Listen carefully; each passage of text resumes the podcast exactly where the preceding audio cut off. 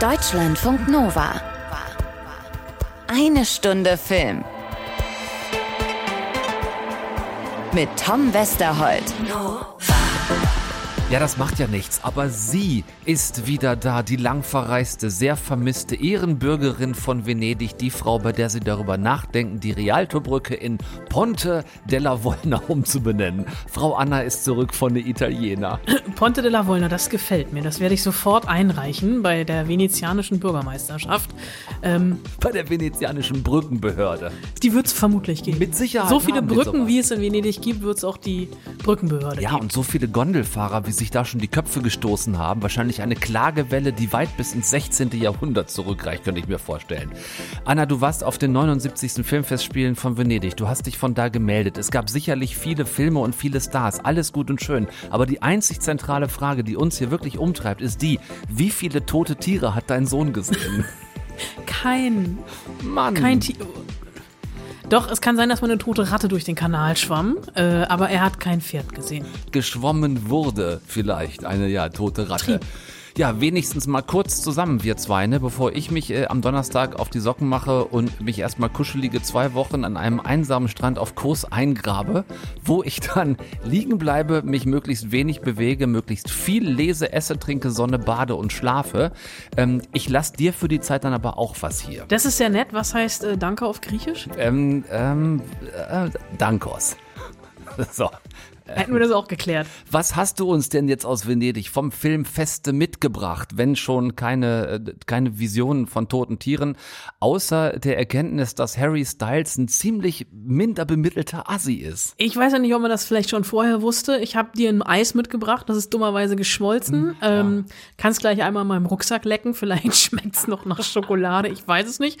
Ich habe sonst natürlich jede Menge Filme mitgebracht und ganz viele tolle Interviews, die ich in den nächsten Wochen und Monaten Monaten immer mal wieder einstreuen werde. Wohlportioniert. Wohlportioniert. Man muss es ja auch nicht übertreiben. Richtig. Nächste oder übernächste Woche nehme ich direkt Anna de Armas aus Blond, ähm, dem fulminant radikalen es ist noch nicht mal ein Biopic, Film über Marilyn Monroe. Ich habe mit Hugh Jackman äh, gesprochen. Wir haben uns gegenseitig äh, Was wolltest du gerade sagen, du hast mit Hugh Jackman getrunken? D das auch. Ja, haben wir tatsächlich. Wir haben Wasser getrunken. Er hat mir ein okay. Wasser eingegossen. Mhm. Äh, und äh, wir haben uns äh, gegenseitig Erziehungstipps gegeben, weil er in The Sun einen Vater spielt, äh, was er auch im echten Leben ist. Äh, und ich überlege gerade, wen habe ich. Ich habe Alejandro González Iñárritu getroffen. Mhm. Ich habe auch mit Laura Dern gesprochen, mit Anna de Armas, mit Andrew Dominic äh, und mit Steve Buscemi. Ja, das reicht mir jetzt auch fürs Erste mit der Neidischmacherei hier. Lass uns mal eins nach dem anderen machen. Heute erstmal noch ein bisschen Venedig mit dem durchs Netz kursierenden Spuckgate. Bin sehr gespannt, was du dafür mitgekriegt hast. Dazu gibt's von mir äh, noch einen Gast, Campino, also der von den Toten Hosen. Der hat nämlich eine wirklich sehr spannende Doku vertont, Into the Ice, die uns das dramatische Abschmelzen ähm, ja, des, des großen Packeises auf Grönland eindringlicher deutlich macht gemacht, als die meisten von uns das wahrscheinlich wahrhaben wollen. Äh, da gucken wir rein und ich habe Campino neulich in Berlin eben dazu getroffen und ausführlich mit ihm über diese Doku sprechen können. Außerdem habe ich mich noch an was rangewagt, wovon ich überhaupt keine Ahnung habe. Lass mich raten, Filme und Serien? Ja, oder du fährst vielleicht einfach direkt wieder zurück nach Italien zu deinen Brücken. Nein, einen Anime-Film. Sehr gehypt, ab Donnerstag im Kino. The Deer King. Das war ich sag mal vorsichtig, eine Erfahrung. Dann lass uns doch einfach mit Into the Ice anfangen. Das machen wir. Damit Schluss mit Lido, Sommer, Sonne, Aperol Spritz und all den anderen, ja, leicht bekleideten Vergnüglichkeiten. Ähm, zieh dir eine dicke Jacke bitte an, eine Handschuhe, Mütze, Schal. Es geht nämlich direkt von dort weiter nach Grönland. Da wollte ich immer schon mal hin. Die meisten Forscher untersuchen die Eisschmelze aus der Ferne, aus dem Büro ich will da runtersteigen. Mit einem Wissenschaftler. Jason Dorte und allen sind überzeugt, dass man das Eis nur erforschen kann, wenn man vor Ort ist, Feldforschung betreibt. So warm sollte es hier nicht sein. Ich bin auf dem Weg, das Inlandeis mit meiner Kamera zu studieren. Ich weiß ehrlich gesagt immer noch nicht, ob ich diese Bilder atemberaubend schön oder atemberaubend schrecklich oder atemberaubend beklemmend finden soll. Vielleicht sind es atemberaubend schöne Bilder, aber es steckt eine atemberaubend beklemmende Message dahinter. Es geht ums grönländische Eis, so viel habe ich mitgekriegt, dass dort irreparabel vor sich hinschmilzt. Ja, nicht nur irreparabel, sondern auch rasend schnell und zwar viel schneller als bisher von den allermeisten angenommen. Wie schnell? Äh, das hat der dänische Regisseur Lars Ostenfeld versucht herauszufinden und hat sich dazu drei weltweit führende GletscherforscherInnen äh, gesucht und sich denen angeschlossen. Glaciologe, sagt der Fachmann und die Fachfrau. Bin ich auch, Experte für Eis, aber Speiseeis. Ja, genau, andere Formen von Eis. Äh, in diesem Fall waren es Alun Hubbard, äh, dort Dahl Jensen und Jason Box. Ähm, alles drei, wie gesagt, Fachleute, die seit Jahren schon Daten sammeln, um Prognosen erstellen zu können. Und die sind wirklich sehr düster. Was ist daran denn jetzt neu im Gegensatz zu anderen Forschungen? dass ähm, die meisten anderen bisher eher über Satellitenbilder, über Radarmessungen und so mit Computermodellen durchgeführt wurden, also dass man so hochgerechnet hat, was wann passieren könnte. Ähm, und das hat sich wohl mittlerweile als zwar schönes Modell, aber leider einigermaßen realitätsfern entpuppt. Äh, die WissenschaftlerInnen im Film sagen, wer das Eis verstehen will, der muss dort sein, der muss es anfassen, muss es erleben, wie sich das verändert und das über Jahre und diese drei erwähnten machen genau das. Das heißt, sie machen genau was? Ja, ähm, in erster Linie sich in Lebensgefahr begeben. Äh, sie campen unter anderem mitten im Eis, bauen sich da so notdürftige Iglus gegen Schneestürme, die da immer mal wieder durchwüten durch Grönland, äh, damit halt ihre Zelte nicht völlig verwüstet werden. Ähm, sie erleben und überleben Wetterphänomene im ewigen Eis, das leider schon lange nicht mehr so ewig ist, wie viele eben dachten. Und sie steigen in Gletschermühlen runter und das ist dann völlig absurd. Äh, das hat so in dieser Tiefe wohl noch nie jemand vorher gemacht, geschweige denn auch noch gefilmt. Ich muss dich an dieser Stelle unterbrechen. Ich weiß, was eine Pfeffermühle ist, aber was bitte ist eine Gletschermühle? Ja, ähm, also im Sommer steigen ja auch in Grönland die Temperaturen. Also schmilzt da ein Teil des Eises, das macht es auch übrigens immer schon, und es bilden sich so Rinnsäle, Bäche, teilweise wirklich so richtig reißende Flüsse im Eis, hat man vielleicht schon mal gesehen. Und an einigen Stellen bildet sich dann sowas wie ein Strudel. Das Wasser sickert also nach und nach nach unten und rast dann so in hunderte Meter tiefe Gletscherspalten. Musst du dir vorstellen, als wenn du in einer gigantischen Badewanne den Stöpsel ziehst. Also wirklich so, es sieht atemberaubend aus von oben. Man möchte da nicht reinfallen, weil das war's dann halt. In solche Gletscherspalten sind die tatsächlich runtergestiegen, um zu erforschen, wann sich überhaupt diese Schmelzwasserflüsse bilden und ob es die wirklich nur im grönländischen Sommer gibt. Mir schwant nichts Gutes. Äh, möchte ich die Antwort darauf hören? Niemand möchte die Antwort darauf hören. Und äh, der Film erklärt sie auch viel besser als ich, aber es schmilzt natürlich viel zu viel Wasser, es bilden sich zu viele Rinnsäle, ähm, die höhlen die Stabilität des Eises aus, es brechen immer mehr gigantische Brocken vom Eis ab, treiben viel zu weit weg, wo sie dann in viel zu warmem Wasser schmelzen, die Meeresspiegel steigen.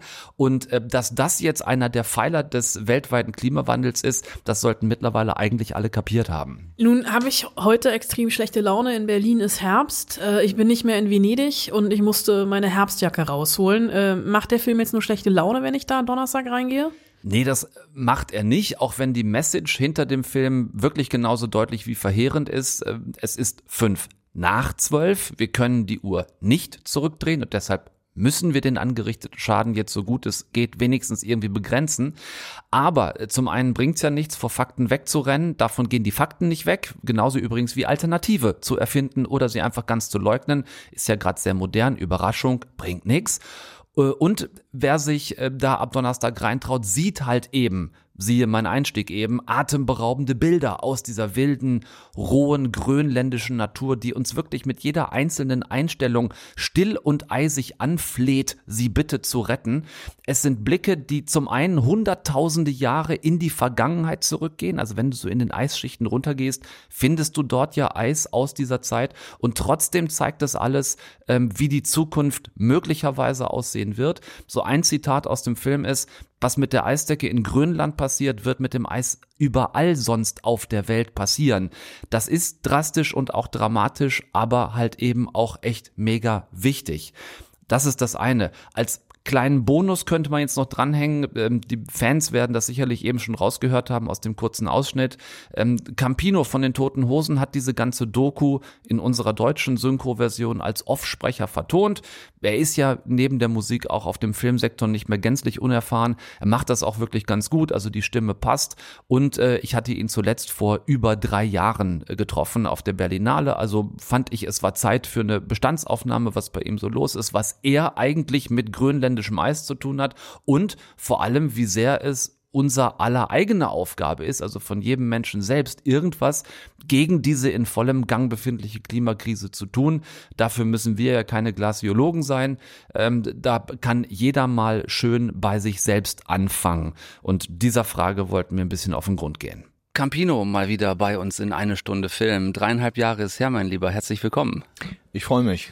Das machst du seit vielen Jahren, mit deinem Namen Aufmerksamkeit auf verschiedene Dinge zu lenken. Zuletzt haben wir unter anderem über Chemnitz gesprochen. Es gab immer so Dinge, wo du dich engagiert hast. Ähm, speziell zum Thema Umweltschutz gibt's eine Menge Hebel, an denen angesetzt werden muss. Hast du eine besondere Affinität zu Eis, zu Grönland, zu schmelzenden Polkappen? Ich bin davon fasziniert, aber ich habe mich wirklich noch nicht als Ritter der Umweltbewegung irgendwo bewährt oder ähm, bin vielleicht auch ein bisschen lahmarschig sogar damit, wenn ich äh, zurückblicke und äh, mal einen strengeren Blick auf mich werfe. Wir haben uns natürlich immer in irgendeiner Form schon für Dinge eingesetzt. Also ich denke, unser Kampf gegen die Wiederaufbereitungsanlage in Wackersdorf damals war auch schon äh, ähm, äh, eine sehr, sehr politische, aber auch eine umweltpolitische Entscheidung, sich da reinzuwerfen. Ja, und damals ging es eben. Das war 86, um, oder? 86, ja. Also äh, äh, auch auch schon der Kampf eigentlich um um Häuser, ja, um um besetzte Häuser. Das waren auch schon Dinge, die da irgendwo mit reinspielen. Äh, Ressourcen, Verschwendung der äh, der Gesellschaft. Das sind alles Themen, die äh, immer wieder gebrannt haben in irgendeiner Form aber ich glaube, gerade in den letzten zwei Jahrzehnten ist der Klimawandel uns deshalb so bewusst, weil das Tempo ja rasant zunimmt und äh, das kann man gerade an diesem Film ja unheimlich gut erkennen. Was hat das in dir ausgelöst beim Einsprechen, wenn du dann siehst, auf der einen Seite müssen sie sich verschanzen vor irgendwelchen Schnee- und Eisstürmen in ihren Zelten und bauen da noch so eine halbe Iglu-Wand und an anderer Stelle des Films ähm, siehst du einen Forscher, der halbnackt Yoga in der Sonne macht, weil es im April viel zu warm ist, viel wärmer ist, als es eigentlich sein dürfte. Das sind ja Gegensätze, die muss man ja erstmal raffen. Ja. Also ich finde, ähm, was man vor allen Dingen dadurch sieht, das sind eben keine Wissenschaftler, wie man die sich als Klischee vorstellt, dass die hinterm Schreibtisch setzen und Zahlen ausrechnen, sondern das ist die knallharte Praxis, das sind Abenteurer, das sind Menschen, die sich da in einen Kampf reinwerfen äh, für uns alle, äh, dass einem das wirklich den höchsten Respekt abverlangt. Ähm, ist absolut brutal, äh, was die äh, auf sich nehmen und vor allen Dingen durch ihre äh, Erlebnisse dort, glaube ich, in einer ganz krassen Form auch von dem Gesehenen und, und dem Verinnerlichten sich auseinandersetzen müssen. Also ich glaube, dass ich nehme denen ab, dass die vor Sorge teilweise kaum noch schlafen können. Ich frage mich manchmal, ist das ganze Thema schmelzende Polkappen noch zu abstrakt, als dass wir ein bisschen schneller raffen, wie eher fünf nach zwölf als fünf vor zwölf es da ist? Also ich glaube, es hängt alles miteinander zusammen. Also das eine entsteht durch das andere und es ist eine Verkettung von Dingen und wir müssen aus allen Rohren schießen, um diese Sache zumindest zu verlangsamen. Von stoppen kann ja fast schon gar keine Rede mehr sein. Aber wir müssen eben mit unseren Klimazielen deutlich äh, ambitionierter werden. Und äh, es kann einen wirklich verzweifeln lassen, wenn man sieht, wie schwierig die Politik es hat, die kleinsten Dinge umzusetzen. Ähm, äh, da graust es einem vor dem großen Ganzen. Mhm. Wenn, solange man Menschen hat wie den Lindner, der immer noch nicht versteht, dass Tempo 130 keinem Bürger irgendwie zurzeit belasten würde. Keiner würde auf die Straße gehen und dagegen demonstrieren. Alle anderen außer Herrn europäischen Lindner. Länder haben es. Ja, es ist ein Wahnsinn. Und äh, solche Menschen sind dann, haben mit den verantwortungsvollsten Job in der Republik da, das sind dann die Momente, wo man zweifelt und denkt, naja, das, also wie soll das was werden? die, die große Politik ist die eine wichtige Stellschraube, ohne Frage. Ähm, Klimagipfel, Klimakonferenzen. Ähm, das andere ist die, die, die eigene Tür, vor der jeder kehren muss. Unbedingt So. und, und da wird's eher sauberer. Wie, Ganz wie, klar. Wie ist das bei euch? Ihr seid gerade wieder auf großer Stadiontour, hab euch gesehen mit einem Kumpel zusammen in der Stadt mit K. Nach Düsseldorf konnten wir nicht. Ja. Da gab es ein Terminproblem, also mussten wir in dieses andere komische Stadion da gehen. Mhm. Ähm, ich habe gerade vor ein paar Tagen mit äh, Lukas Forchhammer gesprochen, dem Sänger von Lucas Graham. Die sind gerade in Dänemark auf Tour und der hat mir erzählt, äh, die touren gerade zum ersten Mal äh, Gesamtversorgung des Konzertes aus Akkus statt aus Dieselgeneratoren. Wie macht ihr das bei den Hosen? Weil ihr natürlich auch, wenn ihr unterwegs seid, weißt du selber, ihr bewegt eine Menge Material, es muss eine Menge Strom rein ins Stadion.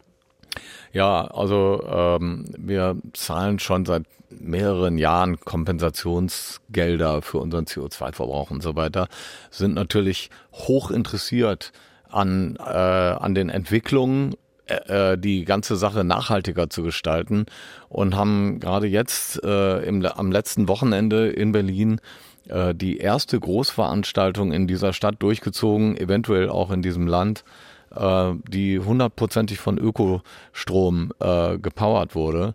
Und es gab auch noch ganz viele andere Ansätze. Also die ganze Kloake zum Beispiel ist kompostiert worden. Es wurden keine Chemiemittel benutzt, um, um die Toiletten zu reinigen.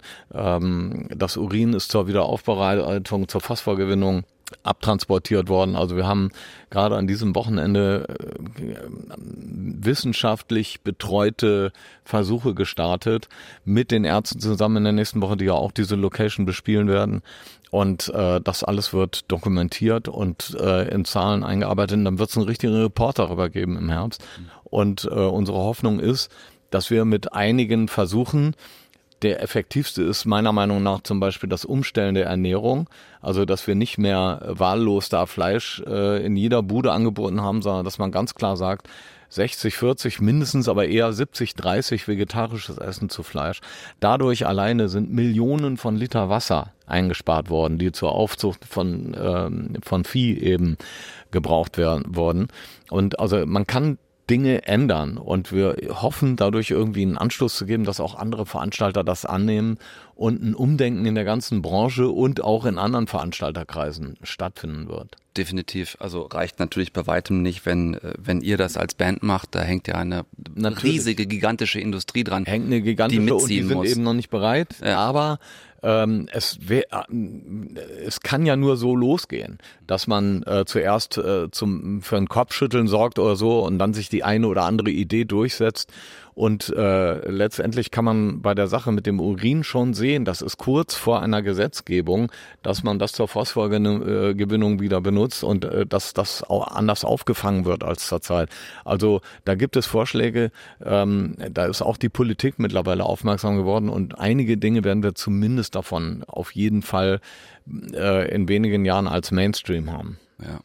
Führt uns alles zurück zu dem Punkt, dass die ähm, oder der menschgemachte Klimawandel gestoppt, haben wir schon gesagt, ist zu spät, wenigstens noch gebremst werden muss. Ähm, anders mit Energieressourcen umzugehen, ist ein massiv wichtiger Punkt dafür, weil ansonsten die Erdtemperatur weiter steigt. Das sorgt dazu, dass die Polkappen schmelzen. Wenn die Polkappen schmelzen, steigen die Meeresspiegel. In Meeresregionen wohnen Hunderte von Millionen von Menschen. Wenn die dort nicht mehr leben können, müssen die irgendwo hin. Die Kausalkette ist eigentlich super simpel. Warum raffen wir das dennoch nicht? Oder zumindest nicht so, wie wir sollten?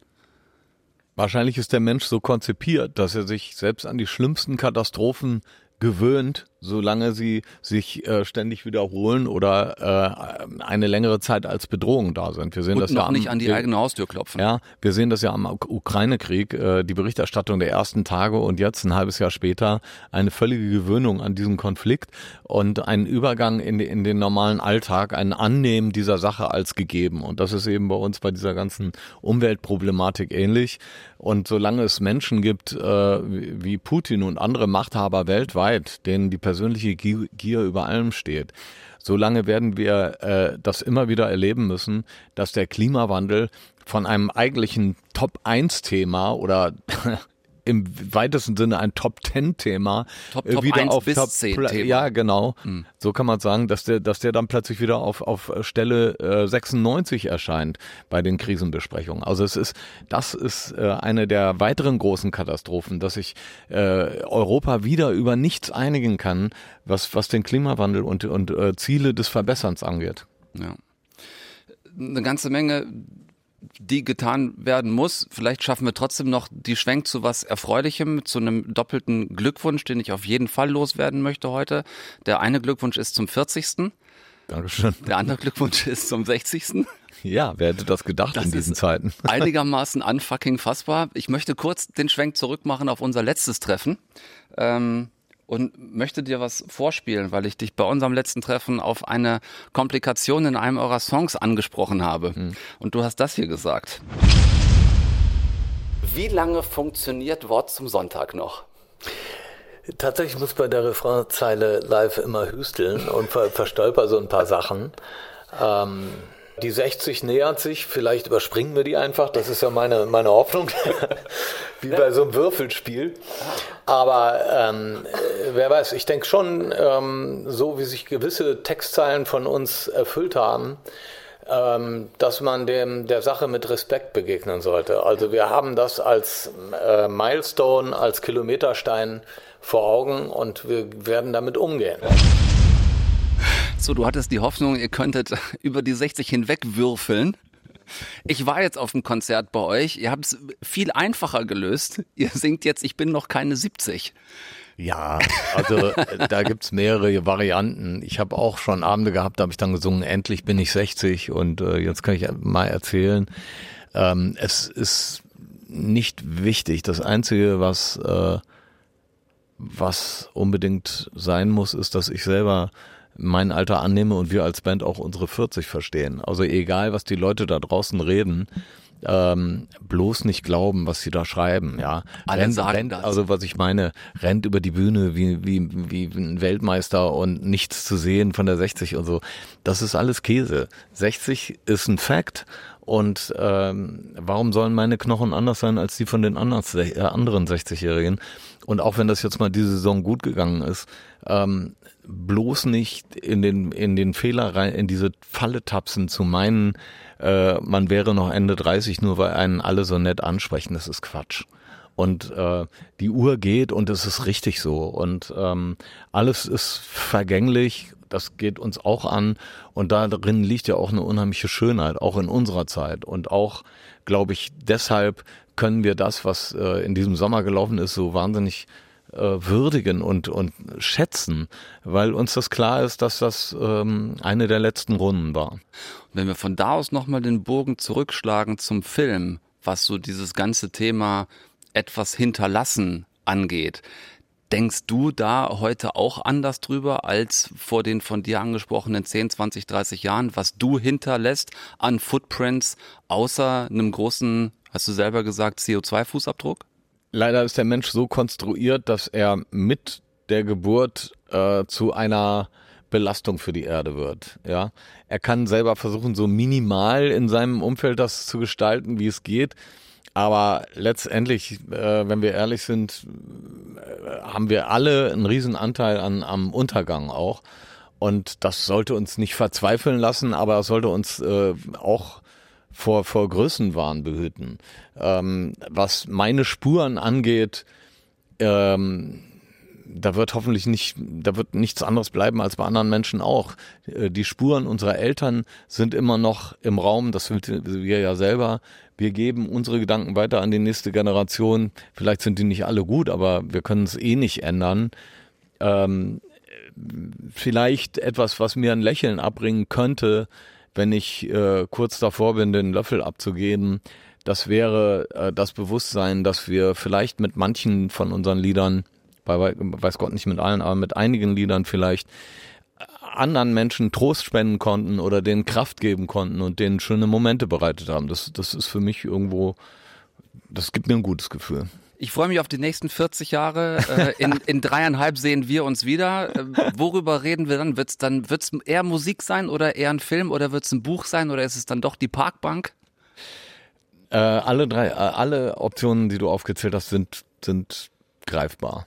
Ja, also es ist alles möglich. Ich bin, habe mir selber äh, habe heute Morgen im Zug von Düsseldorf nach Berlin gegen 7.28 Uhr darüber nachgedacht. Was machst du eigentlich, wenn du im November aus Südamerika wiederkommst? Wie soll es weitergehen? Irgendwie, es ist mir noch überhaupt nicht klar. Ähm, ein weiteres Buch möchte ich unbedingt irgendwann mal machen. Gleichzeitig ähm, gibt es ein paar Projekte für den Sommer. Ich bin von filmischer Seite angesprochen worden, mich in was reinzuknien und der Verlag hat auch gefragt, wie es denn mit diesem Buch aussieht. Also es ist alles offen. In dreieinhalb Jahren werde ich dich mit weiteren Zitaten von heute konfrontieren. Wunderbar. Mal gucken, wie das dann aussieht. Sehr gut. Dafür alles Gute. Ihr hört Campino jetzt erstmal ab Donnerstag im Kino in der erschreckend ernüchternden, sehr bildgewaltigen Doku Into the Eyes. Äh, Herr Frege, es war mir ein Fest. Es war mir eine Freude. Vielen Dank. Deutschlandfunk Nova. Eine Stunde Film. Lass das mal kurz versuchen zusammenzufassen, Anna, was du da erlebt hast. Die letzten, wie lange warst du eigentlich weg? Fast zwei Wochen, oder? Zehn Tage. Ja, na, gefühlt aber zwei Wochen. Gefühlt waren's Gefühlte zwei. waren es zwei Wochen. Also den Goldenen Löwen gab es für den Dokumentarfilm All the Beauty and the Bloodshed von Laura Poitras. Preise gab es für Kate Blanchett und Colin Farrell.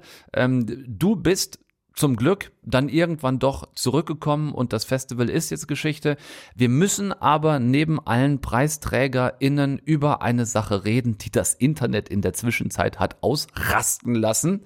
Hat er, Anna, oder hat er nicht gespuckt, der Harry Styles, auf eben jenen Chris Pine. Es gab insgesamt sehr viel Drama um den Film Don't Worry, Darling von Olivia Wilde.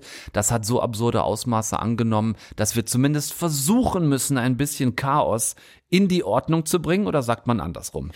Äh, du kannst es in dem Fall sagen, wie du möchtest, denn es ist eine Mammutaufgabe, die ich hier jetzt durch äh, leiden werde und ich werde sicherlich nicht alles exakt in eine konkret richtige Timeline setzen. Äh, Ich versuche es aber trotzdem mit der größtmöglichen journalistischen Sorgfaltspflicht, ohne über den Film zu reden. Über den Film rede ich nächste Woche, denn dann habe ich eventuell hoffentlich auch am Samstag mit Olivia Wilde nochmal gesprochen. Wovon hängt das denn jetzt noch ab? Ob sie Lust hat oder nicht? Äh, ob ich kann. Meine Frau hat Geburtstag, wir feiern und ich hoffe, dass ich das irgendwie äh, in die Feierei mit eingebaut bekomme, denn Olivia Wilde hat mich um zwei Tage verschoben. Aber das ist jetzt noch, das ist, das ist ein anderes Ist sie selber Drama. schuld? Das ist sie selber schuld. Im Notfall habe ich nicht mit ihr gesprochen, dann habe ich immer noch Töne von ihr aus der Pressekonferenz, äh, die ich mir angeguckt habe, über die ich jetzt gleich auch die, die Teil dieser Erzählung jetzt sein wird. Ja, also Olivia Wilde hat einen fantastischen Film gemacht vor ein paar Jahren, der Booksmart hieß, eine toll. Highschool-Komödie, und sie hat sich hier jetzt an ein ähm, Mystery Thriller gewagt und ähm, ich werde wirklich über den Film reden wir nächste Woche. Das ist jetzt führt führt an dieser Stelle zu weit. Ähm, es gab zwischendrin immer mal wieder Gerü Gerüchte und das ist in den letzten Wochen, also auch schon vor der Premiere in Venedig, alles ein bisschen hochgekocht. Harry Styles und Florence Pugh spielen die Hauptrollen in diesem Film.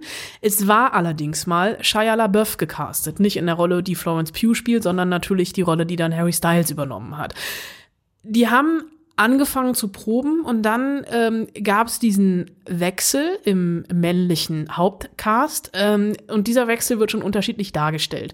Olivia Wilde hat gesagt, sie hätte Shia LaBeouf rausgeworfen. Shia LaBeouf hat gesagt, nee, äh, sie hat mich sogar angefleht zu bleiben. Ich hatte keine Lust beziehungsweise Terminprobleme und habe deswegen Abstand genommen davon, diesen Film zu drehen. Dann hat Harry Styles übernommen. Also das ist immer noch nicht oft, also es ist immer noch nicht geklärt, wer da jetzt die Wahrheit sagt. Ja, ja, ne? Olivia genau. Wilde oder Shia LaBeouf. Shia LaBeouf hat E-Mails veröffentlicht und Videos veröffentlicht. Olivia Wilde hat Pressestatement nach Pre Pressestatement verlauten lassen. Egal. Ähm, Wer da, wer da an der Stelle nochmal irgendwie die, die Seite von Shia LaBeouf hören möchte, die ich sehr, sehr zweifelhaft finde, der kann sich diesen äh, Podcast anhören, den John Berntal macht. Der hatte nämlich Shia LaBeouf zu Besuch und die haben genau darüber gesprochen. Sehr abenteuerlich, was der erzählt. Ähm, dann äh, begibt es sich, dass Olivia Wilde mit Jason Sudeikis verlobt war, der gerade für äh, Ted Lasso einen Emmy bekommen hat und die beiden haben auch zwei Kinder. Ähm, sie hat dann Harry Styles gecastet und die beiden haben sich über die Dreharbeiten ineinander verliebt. Äh, sie hat sich von Jason Sudeikis getrennt, ist dann, ich glaube, es war im Mai, auf offener Bühne bei einer Präsentation des ersten Filmmaterials auf der CinemaCon von einem äh, nicht namentlich weiter bekannten Mann mit einem Umschlag subpoenaed worden. Also das, was man in Amerika macht, also dieses You're Served. Äh, sie hat quasi die ähm, ich glaube, die Sorgerechtsunterlagen waren da drin, auf offener Bühne. Und sie war wirklich auch sprachlos. Das war so ein bisschen der erste, äh, das erste PR-Gate, was diesen Film, was dieser Film dann hatte, weil sie wirklich auf offener Bühne diesen Umschlag überreicht bekommen hat und selber überhaupt nicht wusste, was da passiert ist. Jason Sudeikis hat hinterher gesagt, war überhaupt nicht seine Absicht. Er wusste nicht, dass das auf offener Bühne, also auf der Bühne passiert. Egal. Das war Punkt Nummer zwei. Dann ist irgendwann neulich rausgekommen, dass ähm, Harry Styles wohl mehr Honorar bekommen. Also Harry Styles, muss man auch noch mal sagen. Ich musste den auch vorher googeln, ne? Also One Direction Sänger ist quasi der der Justin Timberlake Der, der, Oder der, Elvis. zwei- der 2020er. Der- der- Justin, ja, Timberlake ist ein guter Vergleich. der- der ja auch Schauspieler geworden ist, aber Richtig. ein guter. Ähm, der hat dann wohl mehr Gage bekommen als Florence Pugh, deswegen war die so ein bisschen angepisst. Nun hat dann diese Premiere, der Film lief auch außer, außer Konkurrenz, also nicht im Wettbewerb, sondern außer Konkurrenz. Er hatte, ich glaube, es war Montagabend Premiere und es gab vorher schon Gerüchte, also dieses ganze Pressezirkel drumrum, dieser ganze Pressezirkus ist schon eingestampft worden. Ähm, es hieß, Harry Styles macht nur die Pressekonferenz, Olivia Wilde gibt ganz ausgewählte Interviews und Florence Pugh macht gar nichts außer abends der Premiere, weil, das ist die offizielle Begründung, sie mitten in den Dreharbeiten zu Dune 2 steckt und nicht abkömmlich ist am Set. Dann gab es diese Pressekonferenz, wo, äh, also erstmal haben auch Fans schon Sonntag in Venedig übernachtet, obwohl Montag erst die Premiere war, also riesengroßer Star, äh, äh, äh, Fanauflauf.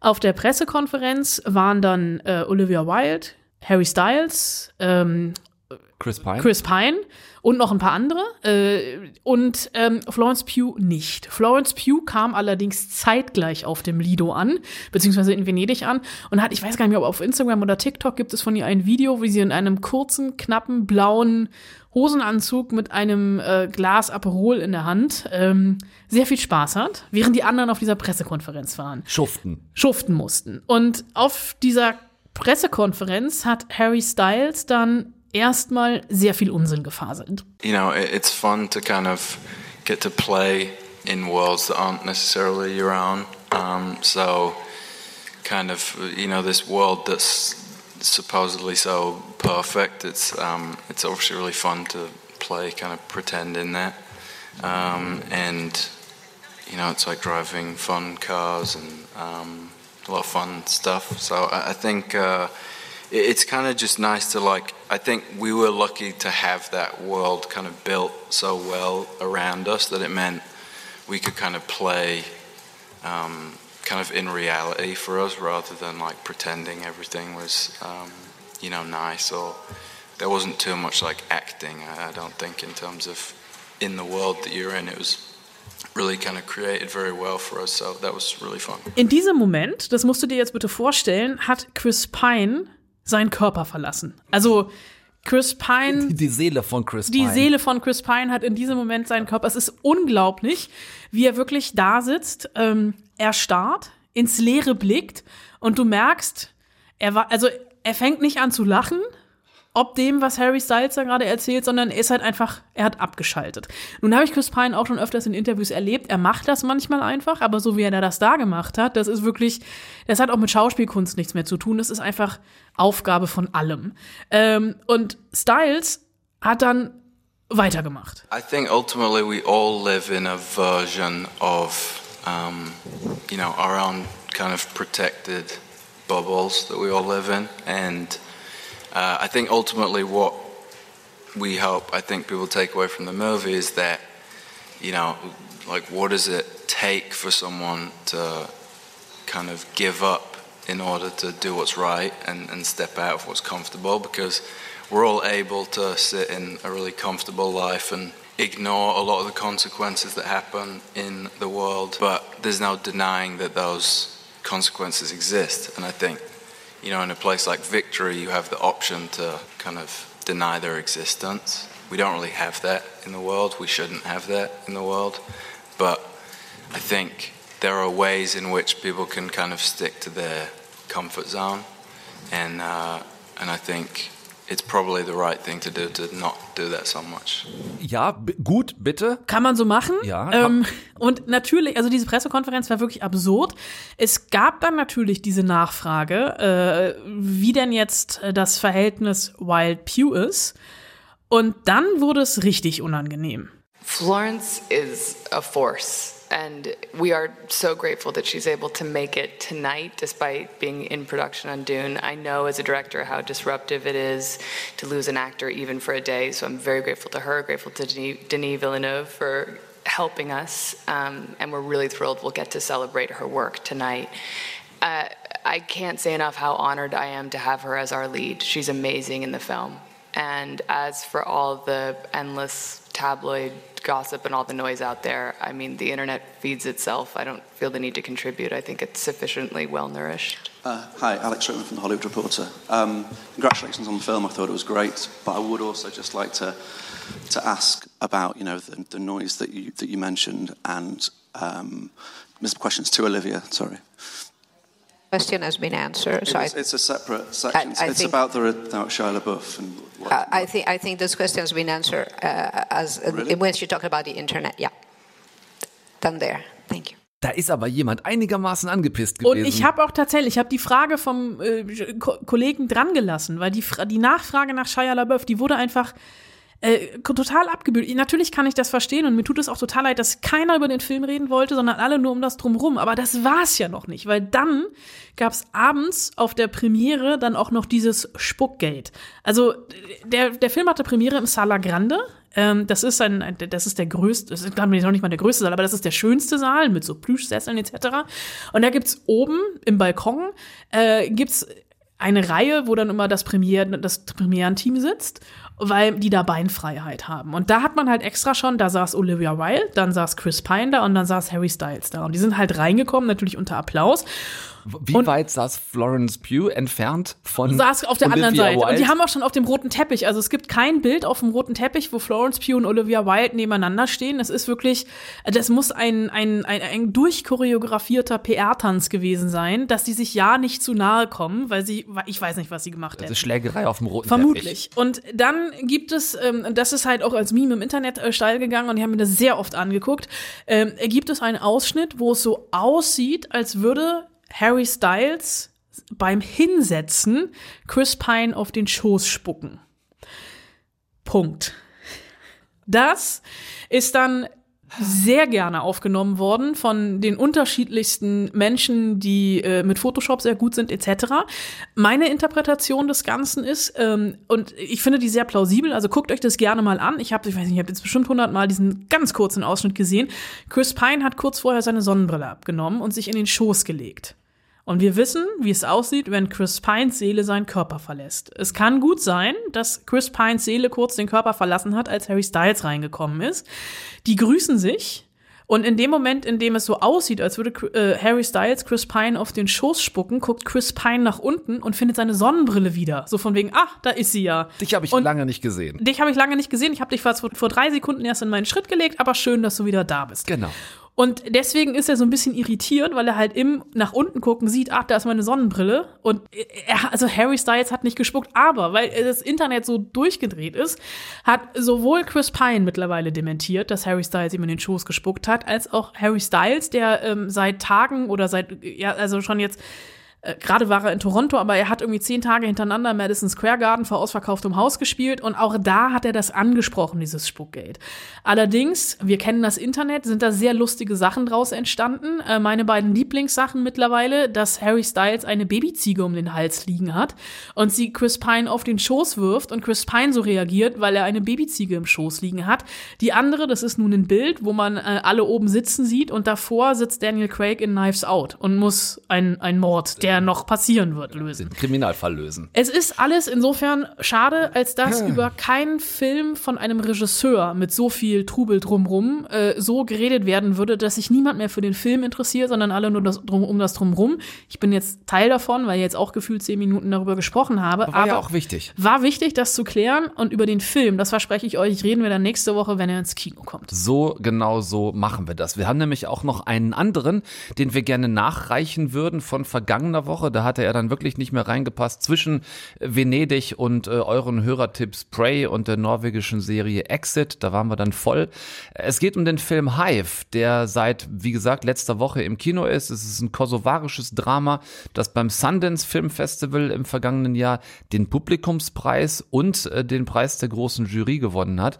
Ähm, Anna, du hast den gesehen, aber ausnahmsweise mal nicht auf einem Festival? Ähm, äh, doch, ich habe den gesehen beim Filmfestival in Braunschweig und als kleiner Disclaimer, ich war da letztes Jahr in der Jury für die Tilda. Das ist ein Preis, der explizit an Regisseurinnen verliehen wird. Und da haben wir Hive auch ausgezeichnet. Ah. Muss man in Zeiten von Massagesesseln ja auch offen kommunizieren. Muss man allerdings, ja. Dann fang doch bitte mal vorne an. Was für ein Film ist es? Dieser Film ist das Debüt von Blerta Bascholli, einer jungen Regisseurin aus dem Kosovo. Und Hive, das ist eine Paprikapaste, die hier Frauen zubereiten und verkaufen wollen. Und diese Frauen werden angeführt von Farie. Das ist eine Frau, die seit sieben Jahren darauf wartet, dass ihr Mann aus dem Krieg zurückkommt. Und obwohl sie die Hoffnung nicht aufgegeben hat, dass das irgendwie noch passiert, muss sie nach vorne gucken und will sie auch nach vorne gucken, ähm, denn es geht einfach wirklich ums Überleben. Sie muss irgendwie Geld verdienen und sie organisiert mit einer Freundin zusammen für die Frauen in ihrem Dorf unter anderem die Möglichkeit, den Führerschein zu machen, also wirklich unabhängig zu werden und stößt auf Widerstand. Samire, du weißt, dass die Leute über uns reden werden, wenn wir so etwas machen. Was spielt das denn für eine Rolle? Ist doch egal. Lass die Leute doch reden, was sie wollen. Ich will nicht, dass man im Ort über mich tratscht. Sie werden sagen, die Frau des Vermissten fährt Auto. Mein Gott, weißt du, was die alle für einen Scheiß über mich erzählen? Das ist nur einer von vielen Versuchen, die Vergangenheit hinter sich zu lassen und vor allem noch den Schmerz zu ertragen und die Möglichkeit zu haben, weil sie sind ja die Alleinverdienenden in der Familie, Geld ranzubringen. Es klingt, äh, klingt ein bisschen so, als würde der Film auf ja, wahren dramatischen Begebenheiten basieren. Das tut er. Ähm, eine Witwe sollte nur Hausarbeit machen, ihre Schwiegereltern respektieren und zu Hause bleiben. Das hat äh, die Regisseurin Blätter Bascholli in einer Fernsehsendung über Frauen aus dem Kosovo gehört, als sie gerade auf der Idee für ein Drehbuch war. Und die Frau, die sich diesem Satz damals ausgesetzt war, war die kosovarische Unternehmerin Farie Hoti, die damals wirklich als einzige Frau in ihrem Dorf den Führerschein gemacht hat und ein eigenes Unternehmen aufgebaut hat und heute eine der erfolgreichsten Frauen des Landes ist. Und von ihrem Leben, also von dem Leben von Fari Hoti, ist ähm, Hive inspiriert und auch vom Massaker in Krusha Aymade, bei dem über 200 Personen getötet und drei Viertel der Häuser niedergebrannt wurden. Und das ist ganz wichtig, denn der Kosovo-Krieg, der findet dabei nur am Rande statt. Also es stehen die Folgen im Zentrum, die Folgen für die Frauen, die sich dieses selbstbestimmte Leben aufbauen wollen im Schatten ihrer vermissten Männer. Und der Film erzählt dann äh, auf grandiose Art und Weise, wie ich finde, in erster Linie auch vom Zusammenhalt der Frauen, vom Aufbruch, aber auch von Heilung gegen alle Widerstände und vor allem auch gegen diese patriarchalen Strukturen, die es immer noch gibt. Und es ist ganz ruhig erzählt, ganz undramatisch. Ähm, ich bin begeistert von der Hauptdarstellerin Ilka Gashi, die wirklich all dieses Leid, aber auch die Freude stellvertretend für alle Frauen in ihren Blick legt. Ähm, so zwischen Schmerz, Resignation, aber auch Hoffnung. Und dieser Blick, der ist so eindringlich, dass ich ihn, seit ich den Film das erste Mal gesehen habe im November, eigentlich immer präsent habe. Ich weiß, was ich nachholen werde. Ihr könnt das jetzt auch tun. Film ist ja immer noch gerade erst frisch draußen, nämlich paar Tage erst seit Donnerstag. Er heißt Hive. Anna sagt, er lohnt sich sehr. Dann zum Schluss vielleicht tatsächlich heute mal was von euch, wobei das jetzt nicht so ein wirklicher Hörertipp im eigentlichen Sinne ist, sondern es äh, war die Mail eines jungen Produzenten eines Indie-Labels. Liebes Team von Eine Stunde Film, der Grund, warum ich schreibe, ist, dass wir mit KSM Anime, einem Label von Plyon Pictures, The Deer King am 15.09. ins Kino bringen. So, und jetzt kommt's, was er geschrieben hat. Ein Film, der vom Gefühl viel mit Studio Ghibli-Filmen teilt und das nicht ohne Grund. Der Film stammt unter anderem von Masashi Ando, der bereits an eben diesen Filmen mitgearbeitet hat. Natürlich nicht nur da, sondern auch an Makato Shinkais Your Name. Er hat also von den Großmeistern dieser Branche gelernt und transportiert die gesammelten Erfahrungen nun in seinem neuesten Werk. Ende des Blogs in dieser Mail, in dem ich wirklich nur Bahnhof verstanden Oh, da, habe. Your Name ist so ein toller Film. Hast du den gesehen? Ich hab den gesehen. So, gucke mal, die Frau Wollner weiß schon wieder ein bisschen mehr als ich. Äh, deshalb geht's hier weiter. Wollte ich mich äh, bei euch erkundigen, ob ihr Lust hättet, den Film zu sehen und gegebenenfalls zu besprechen. Ich bedanke mich vorab für die Weiterhilfe und hoffe darauf, äh, von euch zu hören. Liebe Grüße und ein schönes Wochenende. Marvin Grollius, PR und Marketing Manager Anime von Playon Pictures. Also du weißt selbst, Anna, wir haben von Anime oder auch von Manga, die den meisten äh, Filmen zugrunde liegen, jetzt nicht so wahnsinnig viel Ahnung. Ich merke allerdings schon, ich habe einen Ticken mehr Ahnung als du, muss Ja. man auch mal sagen Ja, an ja, dieser Stelle. ich habe du. Your Name gesehen und ich habe, glaube ich, auch einen Großteil der Ghibli-Filme gesehen. Ach, guck mal an. Ja. So, siehst du? Und äh, ich habe, ähm, ja, ich habe äh, früher mal, ähm, wie, wie hieß diese Volleyball-Serie? Ähm, Sailor Moon. Ja, Sailor Moon, genau. Ich habe früher mal Sailor Moon gesehen. Nein, also äh, äh, äh, versuche hier ähm, so sachlich wie möglich zu bleiben. Also ich habe tatsächlich grundsätzlich von Anime, würde ich sagen, gar keine Ahnung. Das ist ein komplett eigenes Genre mit einer wirklich durchinformierten Fanbase. So viel ist mir da klar. Äh, Also wenn ich da jetzt als Blinder von der Farbe äh, labern würde, dann säße ich regelmäßig bis zum Hals in den Nesseln und da möchte ich nicht gerne hin. Ich war aber neugierig und dachte, okay, wenn der Marvin mich so nett bittet, dann äh, mag ich die gerne mal supporten und gucke mir das hier mal an. Diese Lande sind von einer schrecklichen Seuche geplagt, dem schwarzen Wolfsfieber. Die Berghüter übertragen und verbreiten sie. Wieder bin ich mit dem Leben davon gekommen. Also die Welt, in der wir hier sind, wird nach einem großen Krieg beherrscht von den Sol, die die Aquafa unterdrücken, also Herrschergilde gegen Unterdrückte. Äh, Die werden ausgebeutet und äh, arbeiten wie unser Held hier, Wahn, ähm, der in einer Mine schuften muss unter wirklich schlimmsten Bedingungen. Ähm, diese Mine wird dann heimgesucht von einer Horde wilder Hunde, die wie tollwütige Wölfe um sich beißen und das eben erwähnte Wolfsfieber übertragen. Wahn wird auch gebissen, ist aber immun und soll jetzt quasi der Schlüssel zur Heilung äh, der herrschenden Sol werden, die es mehr und mehr dahin rafft. Sagt also, ihr braucht mein Blut. Wofür? Dein Blut stellt somit womöglich unsere einzige Waffe im Kampf gegen die Seuche dar. Da bist du. Komm, finde mich. Story habe ich kapiert. Der Sklave soll seinen Unterdrücker retten. Hat der offenbar wenig Bock drauf. Der hat einen eigenen Plan, ja, denn äh, aus dieser Mine rettet er nach dem Angriff dieser Wildhunde ein kleines Mädchen. Ich weiß, dass dieses Mädchen nicht deine Tochter ist. Jedoch sind Blutbande für mich nicht bedeutsam. So oder so. Sie hat meine Seele gerettet. Akzeptiere und stelle die Ordnung wieder her. Es gibt so viele Dinge, die ich Juna noch zeigen möchte. Und das ist dann für mich so eine klassische Anime-Szene, bei der ich irgendwie nicht mehr so ganz mitkomme.